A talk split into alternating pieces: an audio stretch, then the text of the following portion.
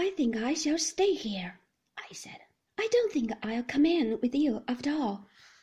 I did not want you to come, said Maxim. I was against it from the first. You'd much better have stayed at Manderley. No, I said. No, I'll be all right here, sitting in the car. Frank came and looked in at the window. Isn't Mrs. De Winter coming?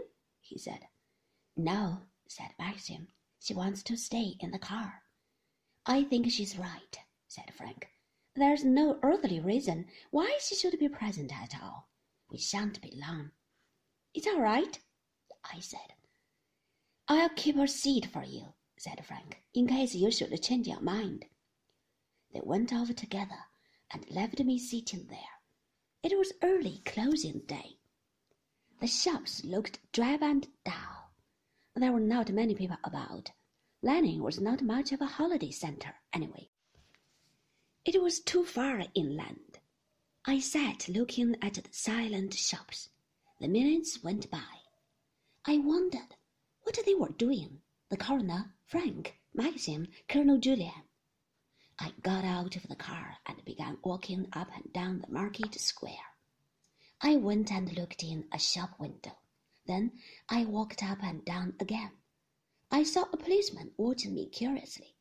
I turned up a side street to avoid him. Somehow, in spite of myself, I found I was coming to the building where the inquest was being held. There had been little publicity about the actual time, and because of this, there was no crowd waiting, as I had feared and expected. The place seemed deserted. I went up the steps and stood just inside the door. A policeman appeared from nowhere. Do you want anything? he said. No, I said. No. You can't wait here, he said.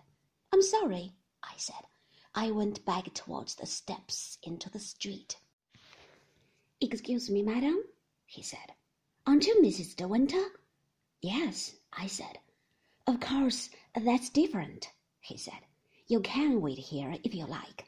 Would you like to take a seat just inside this room?